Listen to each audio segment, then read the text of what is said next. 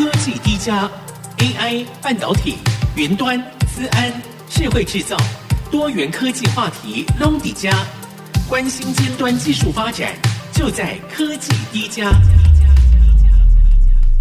欢迎收听科技 D 加，D4 带您掌握科技产业发展趋势。本期由 DigiTimes 顾问分析师黄明章，二零二四一月二十三号在 Different 现场分享的 AI 应用与智慧家庭生活的趋势展望。各位贵宾，大家好。那 CES 今年的 CES 热度又比去年又高了啊！去年 CES 的参展厂商大概是三千两百家，那今年呢？今年到了四千三百一十五家。大概增加了三分之一，那展场的面积呢？面积大概增加了超过十个百分点。那就整个热度而言，呃，因为呃整体的这个科技的景气是有有有有从那个呃谷底渐渐的这个回升啊，所以目前的加上呃今年以来那个 AI 的热度持续的在呃高档，所以那个今年的 CES 是非常热闹的。那这是今天的大纲啊。那一开始我会跟各位分析一下这个智慧家庭的整体的这个呃发展趋势。然后呢，第二部分是介绍这个 AI 在智慧家庭的应用场景。那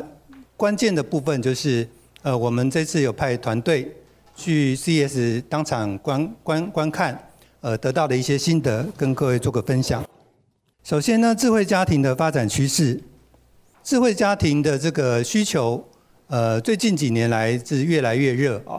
因为以前我们的家庭实际上是还蛮蛮简单的，所以偶尔有了一个可以可以上网或看 Netflix 的这种电视啊，我们就叫做智慧电视。所以说，整个智慧家庭里面的一些元件，其实都还还算算蛮蛮蛮荒的啊，还蛮蛮多可以开发的。那根据研调机构的这个分析啊，未来几年这个呃全球智慧家庭的市场还是能够维持大概双位数的成长哦。大家都想，呃，除了既有的这个智慧电视之外，以后的像冰箱、洗衣机或者是那个各种的这个家庭网络，都会智慧化，所以它的成长是可以预期的。除了我们呃心目中印象印象中最最深刻的就是。智慧电视跟那个智慧音箱哦，这个是我们最熟悉的这个智慧家庭的东西。那还有哪些是我们可以呃感觉到的这个智慧家庭呢？那最明显的就是，比方说那个你走过了这个房间，那这个房间的灯哦就可以熄灭。那等到你进到另外一个房间，它自动的去感测到人的这个呃这个来临啊，然后就会把灯打开。这个算是一个蛮简单的这个应用。那其他呢？比方说，呃，有些人会在家里装装一些监监控器，比方说，呃，小孩子呃或者是宠物啊，有什么情况都可以随时的这个监控啊，这个也是属于这个室内的这个呃智慧的这个应用。那另外呢，还有像比方说，呃，一些智慧插头啊，或者是那个各种的 Ultra Band 的那个这个感测器啊，这个未来在这个呃家庭里面的应用都会渐渐的普及。那另外像呃今年 CES 就是渐渐的把这个很多家电就加上了这个智那个 AI 的功能，比方说冰箱，比方说微波炉，比方说这个洗衣机哦，扫地机器人等等。那我们后面会介绍。那智慧家庭其实。呃，一个东西会有智慧，很多其实是依靠这个电脑的这个晶片啊，就是晶片跟它里面的一些演算法则，让它显得有智慧。所以这个智慧家庭的这个呃 AI 化或者是智慧化的发展，呃，受惠最明显的就是这些这个半导体业者。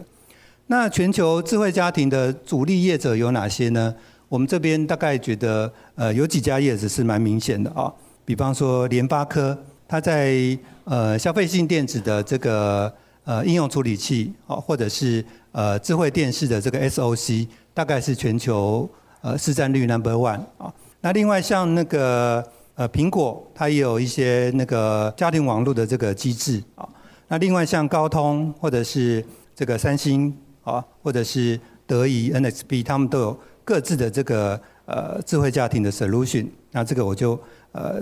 上面只是一个举例，就是一个主要比较有名的。那我们归纳第一部分的一个三大趋势啊，第一个就是呃 Matter 这个标准啊，会渐渐的在这个智慧家庭里面普及。因为以前我们如果是用呃三星的这个 solution，我如果要达到一个智慧家庭的一个效果，我可能我的电视、我的这个呃冰箱或者或者什什么东西，我都要用三星的这个方案。那这样的话，呃，对于智慧家庭物件的这个普及是不利的啊，因为如我如果我的这个这个智慧音箱是想要用其他家的，然后我的冰箱想要用 LG 的，哦，所以不同品牌之间怎么样串联，呃，就是一个大问题。那有了这个 Matter 的这个协会的这个推动之后，那这个加入的会员跟他的这个联网的这个认证的认证的这个。电子产品的数量是持续在增加，所以我们认为它是属于呃智慧家庭趋势的一大重点。那第二个呢，就是 AI 人工智慧的呃渐渐的跑到这个呃智慧家庭里面。那过去的这个呃我们很多呃所谓的需要做到智慧的时候，是需要我们呃告诉他呃扫地机器人你应该怎么做或怎样。但是如果说未来的这个智慧的发展是能够提供你一些。呃，建议它就是有有点呃比较它主动的那个提供服务，这样子的话是比较有自动化的这个感觉。那第三个呢，就是这个电脑视觉的这个应用的普及。那我们也可以看到，从去年开始啊，这个生成式 AI 的呃发展就逐渐热度持续在升高，所以很多过去在智慧家庭里面就很有名的这个业者，比方说 Google、Amazon 跟那个。呃，Microsoft 的这个阵营，他们也纷纷推出他们的这个智慧家庭的这个呃方方略。比方说，Google 它在这个过去在智慧音箱或者是这个呃智慧电视方面就发展的这个蛮积极的。那 Amazon 呢是 Echo 这个智慧音响跟那个它有诟病的一个呃智慧门铃的这个企业，所以未来这两两大呃企业还是会持续在这方面发展。那微软的话是呃，让它的这个 GPT 的这个 solution 能够在整个呃智慧家庭里面的应用能够呃更为普及。那我们来看哦，传统上这个智慧家庭里面的这个装置哦，因为它不是一个爆发型的一个产品，所以我们看到在没有 AI 跟 Meta 的情况之下哦，它的每年年复合成长率大概就跟美国的这个 GDP 的成长率是差不多的。哦，就是它的出货量平均每年大概就是呃二点七个百分点，但是如果我们那个东西是跟 Meta 或者是跟 AI 有关的，那那就是一个比较高成长的一个领域啊。那呃研调机构估计这个大概呃平均大概有两成到三成的这个年复合成长率，所以它是一个呃成长的机会，也是一个成长的动能。那第二部分呢，我们来看看。智慧生活里面 AI 应用的一些场景。首先呢，第一个我们比较熟悉的就是这个像扫地机器人啊，或者是智慧门锁、智慧监控摄影机，还有居家机器人。那扫地机器人呃，其实整个全球的市场是已经饱和了啊，就是每年的这个年复合成长率大概已经降到大概百分之一左右。但是呢，如果你能够在这里面加上呃智慧跟 AI 的这个元素，那你就是能够脱颖而出的业者。那扫地机器人现在的那个发展，就是说以前的扫地机器人就没有那么智慧化，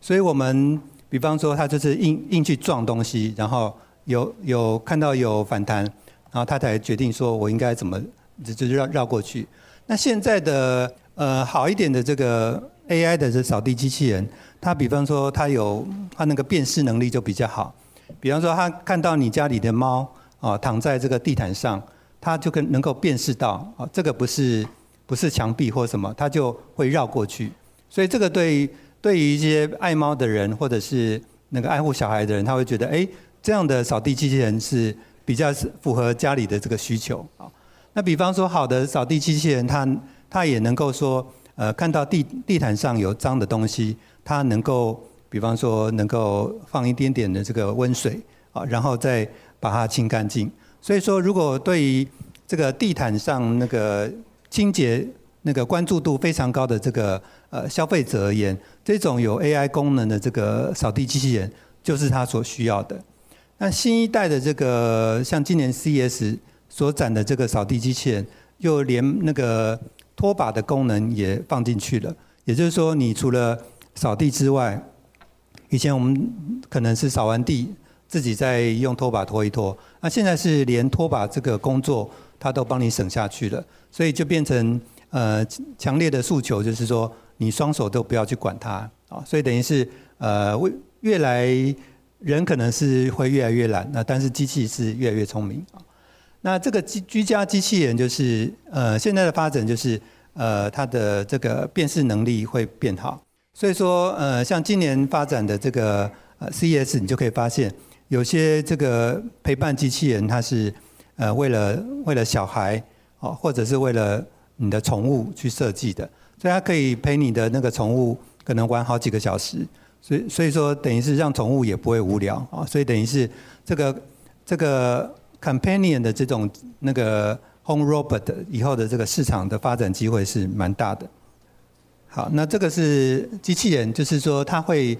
呃加加上一些荧幕，可以表达出呃它的一些这个情绪啊，让你让人跟人跟它的互动能够提高。那比方说，它还能够呃在这个语音辨识或者是这个自然语言的这个处理都会有有一个发展，所以这大概就是我们呃归纳出来，就是说呃居智慧居家机器人的一个动向。那主力的业者就包括像呃今天的来宾，像亚马逊等等。那在电脑视觉方面，对于这个安防其实蛮重要的，尤其像呃美国这种呃每每一户可能距离都蛮远的这种，所以安防是非常重要的。那好一点的这个呃电脑电脑安防，它能够只要你在外面徘徊，呃超过可能二十秒或多少，它就开始启动这种自动录影的功能。因为很多小小要可能要进入一些什么住宅之前，都会做这个探勘的动作。所以如果说呃常常有有人做这个呃在这个你的这个。宅邸附附近就是鬼鬼祟祟的，那这个就是可以当做以后呃呈堂的一个证据啊。所以说这个 AI 电脑视觉在这个安防方面是蛮需要的。那今年我们可以发现说，这种智慧智慧的门锁其实越来越用到这种这个 AI 辨识啊。比方说呃 Continental 它的这个汽车，你其实也不用不用那个汽车来开锁啊，你只要呃，眼睛靠近那个 B 柱的地方，它就自动帮你开启啊。那你开车的时候，它也是会认人，所以只要你有设定的话，其实这个嗯，你在不管是驾驶或者是呃开动车门，它的这个安全性是比蛮高的。那另外在这次的 CES 也有展示一些呃，透过呃看你的脸，它就可以决定说呃你是不是这家的这个成员，就可以自动开门。所以方便性是是蛮高的。好，那呃关键的部分就是第三部分啊，从 CES 二零二四我们看到的一些智慧生活的应用契机。那首先呢，我们可以把它分为这几大部分。最左边的呢，就是这个智慧电视跟显示器，这个我们常常呃每年的这个展场都会看到。比方说呃电竞的游电竞游戏系啊，有有有那个 monitor 啊，或者是电竞的 NB 啊。或者是三 D 显示器，或者是呃很多奇奇怪怪呃非常大的这个家庭娱乐的这个电视啊，都都在这一区。那下面呢，就是这个智慧机器人这部分。那呃右边这方面是最近几年来比较风行的啊，比方说呃智慧的这个呃厨房、智慧的卧室，或者是智慧的浴室。那像那个呃我们先来看。最平常、最习惯的这种 CES 都都是展些什么？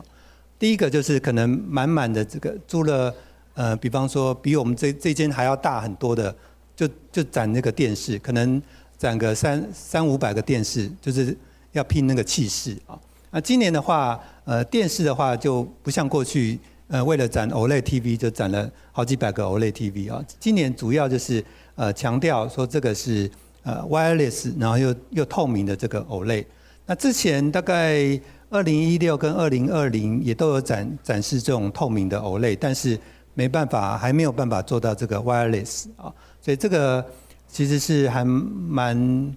呃噱头性是蛮高的。像我们这样就可以看到对面这个是透明的。那除了这个透明的 OLED 之外，也有透明的这个 Micro LED，就是我们左边这个。当然 Micro LED 的这个呃同样的电视，它的价格可能就是 OLED 的大概呃十倍以上啊，因为一一台。呃，比方说一百三十寸的这个 Micro LED，大概是卖十五万美元啊。那你如果是又要再做到透明的话，那那个价格就更高了。所以这两家厂商就吸睛度而言是非常高的。那我们再看看右边这方面，呃，就是它能够把一些这个 AI 处理器就是放进来，所以我们过去比较旧的这个影片啊，它可以帮你提高解析度。那如果是一些影片里面，呃，是涉及到一些文字或者是一些呃不同的影像，需要强调这个对比的话，这个 AI 处理器都可以帮你处理。其实电视有 AI 处理器，大概呃至少也七八年了啊，但是目前大概已经进进阶到第三代或第四代的这个 AI 处理器，所以它的这个画质是越来越好。然后呢，我们来看。除了这个这个 AI 用的这个处理器之外，我们可以看到超大型电视也是今年的这个 CES 呃继续继续的一个蛮占空间的一个一个展品啊。那今年的主要还是这个中国大陆的业者展的比较多。那除了一些一百一十寸的这个 Mini LED 电视之外，那个康佳也展了一个三百一十寸的这个呃 Micro LED 的电视啊。不过对我我们一般消费者而言，有几个可能也可以注意一下，像那个可卷式的这个镭射电视啊，那镭射电视一年全世界的销售量大概不多，大概一百四五十万台，主要是中国大陆那边在用。那好处呢，就是它是一百一百寸以上。那另外它这个今年的发展就是它是可以卷起来的，所以卷卷起来以后，我的这个占的这个家里的这空间就变小了。那另外它的有些这个。呃，音响是可以从这个电视画面这样传出来啊，所以这个也算是一个那个一个发展。那另外就是除了这个镭射电视之外，镭射投影机今年也是一个卖点啊。比方说有一个业者就展了一个海信啊，他展了一个四 K 的这个镭射投影机，四 K 的雷射投影机大概可以呃显示出八十八寸的这个荧幕啊。那它的卖点是哪里呢？卖点是它这个这个雷射投影机总共只有一台十四寸笔电的大小，所以等于是只有我我前面这个这台笔电的大小就可以投射出八十八寸。那另外就是越来越来越做越薄，本来一个雷射投影机可能要这么高，那现在已经可以做到一点一点六公分了啊！所以这个对于那个呃对于家里的空间很偏好的。人啊，这种镭射投影机可能是一个呃可以参考的。那这个就是除了三星、LG 之外，今年什么 TCL 啊或海信啊，他们也展他们各自的这个 AI 的这个相关的那个电视晶片。那我们来看看 AI 的这个在呃智慧家庭其他的应用呢，比方说呃三星是展了一个 AI Family Hub 啊。所以透过这个 hub 一个三十二寸的电视，你可以管控家里的很多很多的这个智慧的元件啊。那比方说右边这个是智慧电冰箱，那它里面有一些 sensor，所以你从呃外面这个荧幕啊，比方说呃你放了一个甘蓝菜进去，那这个外面这个荧幕就会冒出一个甘蓝菜，就是它里面有一个 AI camera 会帮你摄影。那你如果把这个甘蓝菜从里面拿出来，那这个荧幕上就消失了，所以等于是不打开冰箱就可以呃知道说冰箱有什么变化。那比较在 advanced 的功能就是呃你它能够帮你分析说你的你菜菜色的一些这个成分或者是营养组合，这个就要去搭配它的其他的这个应用程式才能做得到。所以基本上呃算是还蛮方便的一个地方。那三星的这个 Food Technology 方面呢，就是你可以把那个你的食谱网络上抓到的食谱放进来，那创造你个人的食谱，然后呢，它就可以呃 step by step 的教你怎么样去烹饪啊，然后也可以根据你的呃，你如果可以给他一个饮食规划，就是说哦，每天的这个卡路里我大概只想接受多少，然后它可以根据你的这个呃冰箱或者你的食材，那然后给你一个。呃，推荐的这个食谱，然后如果必要的时候，还可以跟 Amazon 这些公司去做一个订货的这个这个联络啊。像今年的这个 Amazon 那个 Amazon 跟这个 Walmart，就他们就很强调这一类的这个呃零售零售方面的这个科技的应用。那比方说 AI 洗碗机或者是 AI 洗衣机啊，就是它。呃，以前可能人人工来判断说，呃，我丢了那么多衣服，啊，但是衣服有的是重，有的是轻，我们都是呃照经验来判断，那这个大概要放多少的这个水啊，或者是多少的洗衣粉啊，啊，这个现在以后就不用考虑这些了，啊，因为这些呃透过这个 AI 感测，它是能够帮你做一个自动的判断。那洗衣机也是一样的，什么什么时候呃是这个应该用？呃，几度的这个温度去干燥啊，等等，这个也是能够靠这个系统自己去判断。所以说，呃，目前的除了一般的家电之外，有些美国的这个家庭，他们的那天花板啊，屋顶是有这个太阳能的，所以这些储能的这个装置也是可以连到我们的这个呃家庭的这个智慧家庭的一个 hub 里面。那右边的呢，就是那个比方说家庭有这个特斯拉的这个。简单的这个充电桩的话，也是可以跟这个智慧家庭这个连在一起。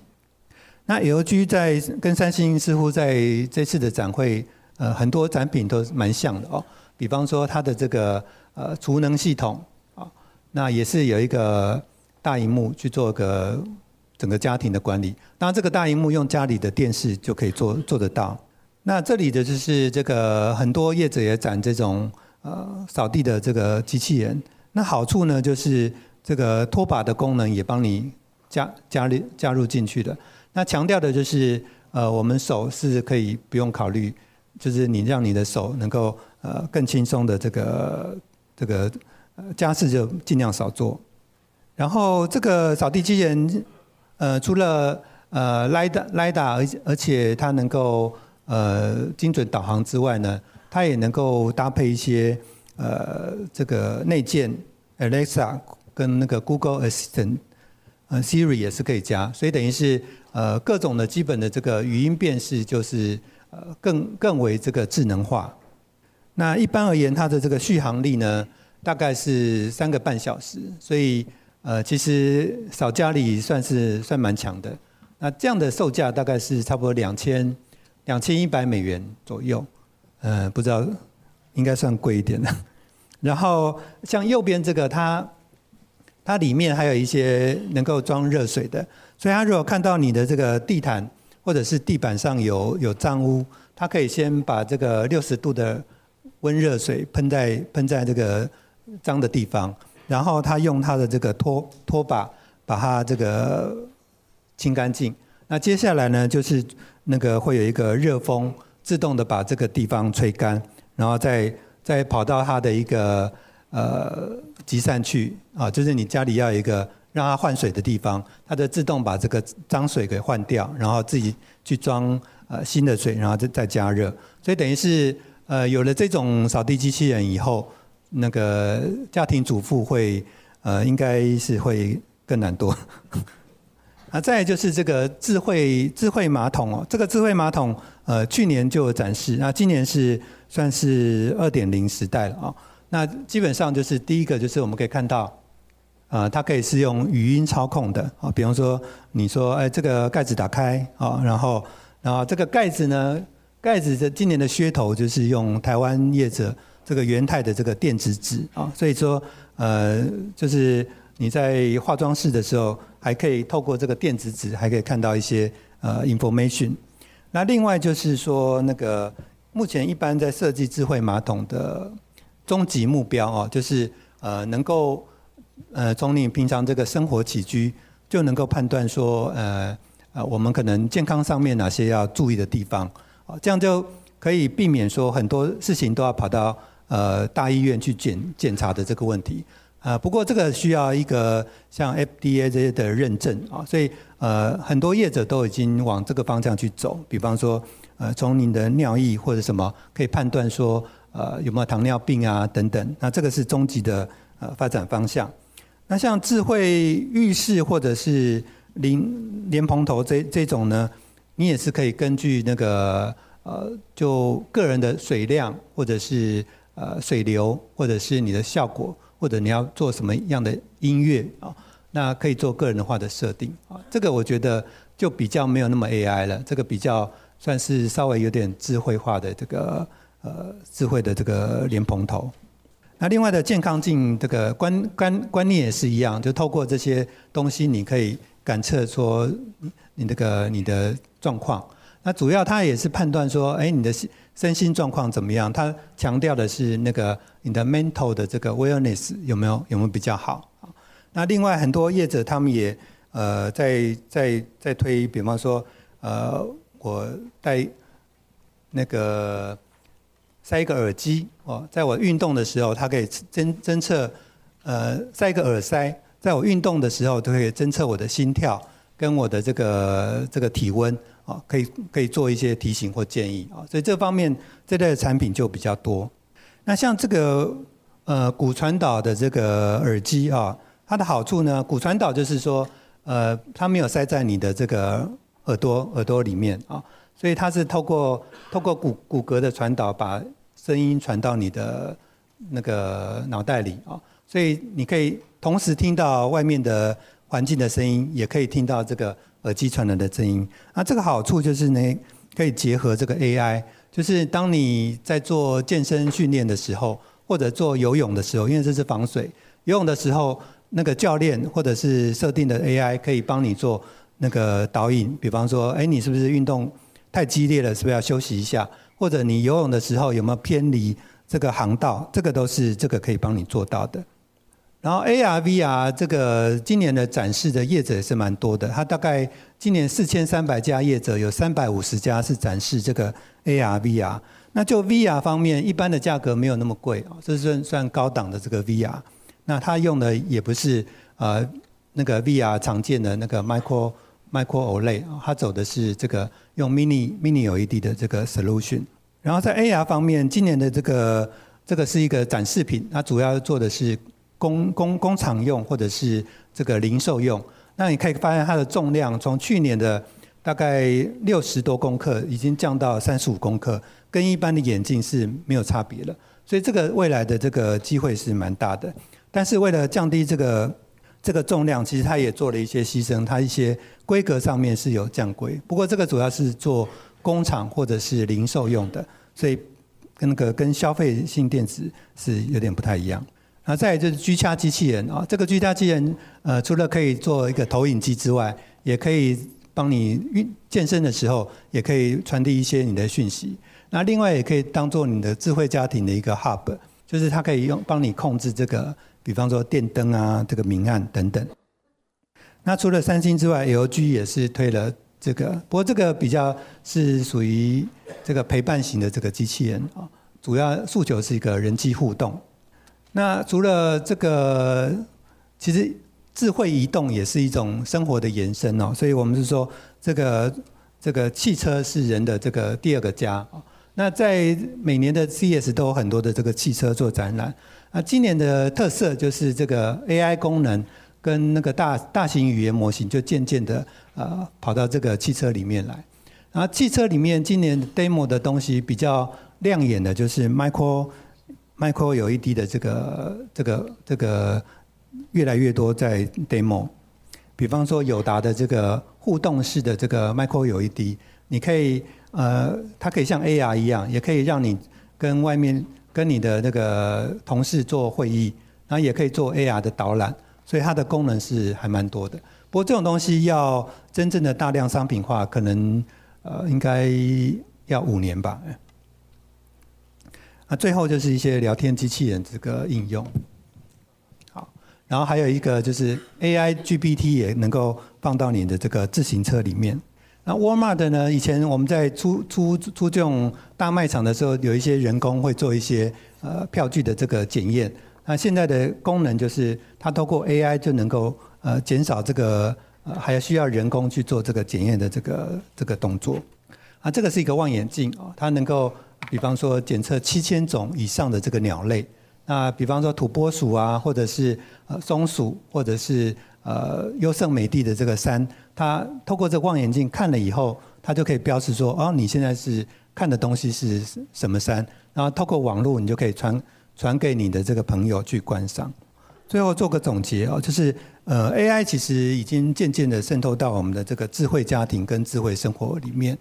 然后在能源效率方面，我们可以发现越来越多会强调说，呃，怎么样透过 AI 来让我们这个各种家电来节能。那上看的效率是到三十 percent。那第三个就是汽车方面，这个算力是越来越高，那这个会提供了很多新的这个想象空间，比方说智慧座舱，比方说个人化的这个移动体验，比方说三 D 的这个显示，那比方说这个 AR 的这个 HUD，因为 AR HUD 目前在汽车里面的渗透率只有一个 percent，那随着这个呃大家的需求越来越高，这个有机会也有一个发展。